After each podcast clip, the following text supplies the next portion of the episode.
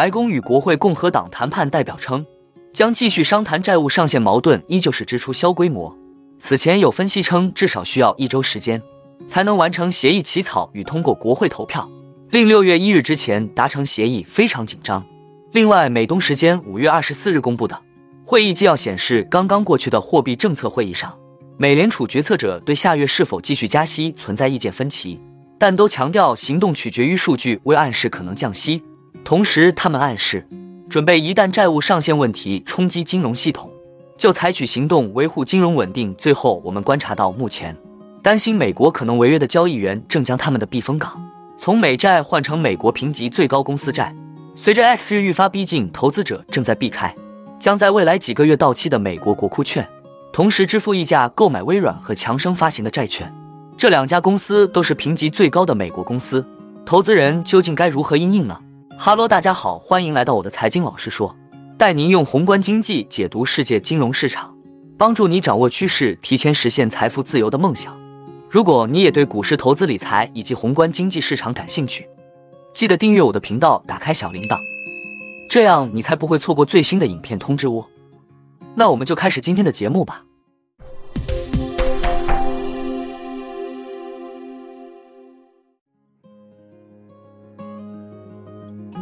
美国财长耶伦重申。最早在六月一日时，财政部就可能无钱可用，有很大可能在六月初面临财政资金不足，已看到国债发售等金融市场承压的状况。但他认为达成债务上限协议仍是可能的。美联储五月 FOMC 会议纪要显示，官员们在是否进一步加息方面存在分歧，强调行动取决于数据的决策模式，以及年内不可能降息。大部分官员认为，通胀前景面临上行风险。近期爆发的信贷条件收紧问题，对美国经济增长的下行风险加重，仍预计今年会轻度衰退。英国央行行长贝利称，通胀需更长时间才能回落。英国四月核心 CPI 同比增长百分之六点八，创一九九二年三月以来最高，令该国六月加息基点板上钉钉。市场压住还需再加息一百个基点，两年期英债收益率跃升超二十个基点。美国三十年期固定按揭贷款平均利率周二升破百分之七，创三月初以来最高。上周该利率涨十二个基点至百分之六点六九。当周购房按揭贷款申请数下跌百分之四点三，同比跌百分之三十。房贷再融资申请减少百分之五，同比跌百分之四十四。加息预期升温，叠加一定的避险需求。衡量对六种主要货币的一篮子美元指数，DXY 涨百分之零点四，并上逼一百零四关口。连涨三日，至三月二十日以来的逾两个月新高。主流加密货币普跌，市值最大的龙头比特币跌超百分之三，并重新失守二点七万美元整数位。第二大的以太坊也跌百分之三，并失守一千八百美元关口，均创逾两个月新低。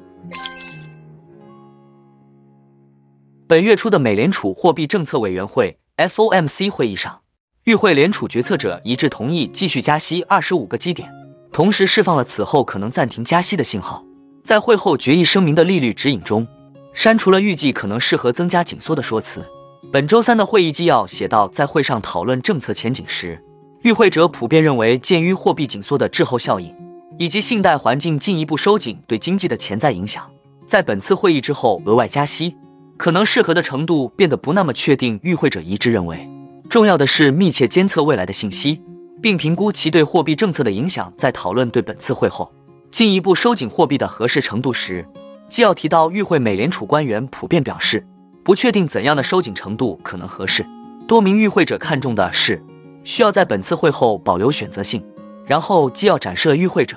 对未来是否进一步加息的分歧。在讨论经济活动下行风险的来源时，与会者提到了累积货币紧缩对经济活动的影响可能超过预期。而且，银行业未来进一步的压力可能比预期的大。关于通胀风险，与会者指出，由于消费者支出强于预期和劳动力市场吃紧等原因，价格压力可能比预期更持久，尤其是在银行压力对经济活动影响不大的情况下。另一大因素是，银行业事件导致的家庭和企业信贷环境收紧，将在多大程度上影响经济活动，并降低通胀。与会者一致认为，这种影响程度是非常不确定的。其他影响因素包括通胀将到百分之二的进展，以及劳动力市场状况疲软和经济增长放缓的步伐。对于三月硅谷银行等银行倒闭引爆的银行业危机，与会者普遍认为，美联储等美国政府机构采取的行动很大程度上有效减轻了银行业的压力。他们指出，自三月初以来，银行业的状况已普遍改善。一些地区银行和小银行最初遭遇存款外流，此后几周外流大幅放缓。此外，联储工作人员评价，剔除有全球系统重要性的银行后，银行业的有形普通股与总有形资产之比，最近几个季度急剧下降，部分源于银行投资组合中的证券价值巨减。虽然大多数银行系统已经能有效管理这种利率风险敞口，但硅谷银行等三家银行因利率风险和流动性风险管理不善而倒闭。给其他一些银行带来了压力。考虑到评估的最近银行业形势发展可能对经济的影响，工作人员在三月会议上的预期包括：从今年晚些时候开始发生轻度衰退，此后两年复苏。二零二四年的实际 GDP 增长料将依然低于工作人员预计的潜在产出增长水平。二零二五年的 GDP 增长料将高于潜在水平。这种对美国可能违约的焦虑情绪。已经蔓延到整个华尔街。这种交易给债券市场带来了罕见的变化，即公司债券的收益率低于美国国债，而美国国债通常被视为全球最安全的投资。据跟踪债券市场的数据服务机构称，八月八日到期的微软债券目前的收益率约为百分之五，相比之下，八月六日到期的国库券收益率在百分之五点二以上。投资者也在支付更高的价格来持有一些强生公司的债券，而不是美国国债。最近几周，强生公司十一月到期的债券的收益率有时远低于同期限的美国国债，表明投资者认为强生公司债的风险比同期美国国债还要低。美国财政部估计，如果国会不提高或暂停债务上限，美国可能会在六月一日之前用尽避免违约的措施。美国总统拜登和众议院议长麦卡锡已经会面，并计划进一步谈判。双方周二表示，存在分歧的领域依然存在，在债券市场上。微软和强生公司在投资者面前显得格外突出，因为他们是标准普尔和穆迪等评级公司给予最高分数的少数几家美国公司之一。大多数投资策略师仍然认为美国不太可能出现违约，但他们也确实在仔细规划这种可能性。加拿大皇家银行资本市场利率策略主管上周在写给客户的信中表示，如果美国真的违约，财政部可能会优先处理本息支付。而不是其他政府支出，从而避免扰乱本息支付。顾问写道：“即使发生违约，这类付款也可能只会推迟几天。即便如此，一些寻求最大程度安心的投资者，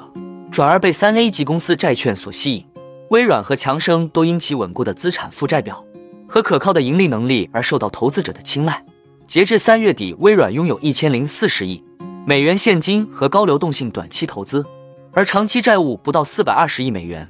据穆迪的一份分析报告，强生公司的另一个突出特点是现金水平高，债务负担相对于公司的税前收益而言，似乎将稳定在一个相对较低的水平。在美联储连续一年快速加息之后，各类债券都在为投资者提供近十年甚至更长时间来最高的收益率，这吸引了投资者的强劲需求。尽管经济衰退可能即将来临，对于二零二三年以后到期的债券，美国国债的收益率通常。低于三 A 级公司债券的收益率，这表明投资者预计围绕债务上限僵局的风险终将消散。但北美首席投资策略师 Paul i t l m a n 表示，若国会不能在政府资金短缺之前解决债务上限问题，这将留下伤痕。i t l m a n 说，价格影响是否会在曲线上进一步延伸，取决于我们是否犯了政策错误。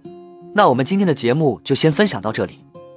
你也喜欢用宏观经济看全球投资的机会吗？如果你也喜欢这样的内容，记得帮我点赞以及订阅分享，YouTube 的大数据就会再推荐类似的影片给你哦。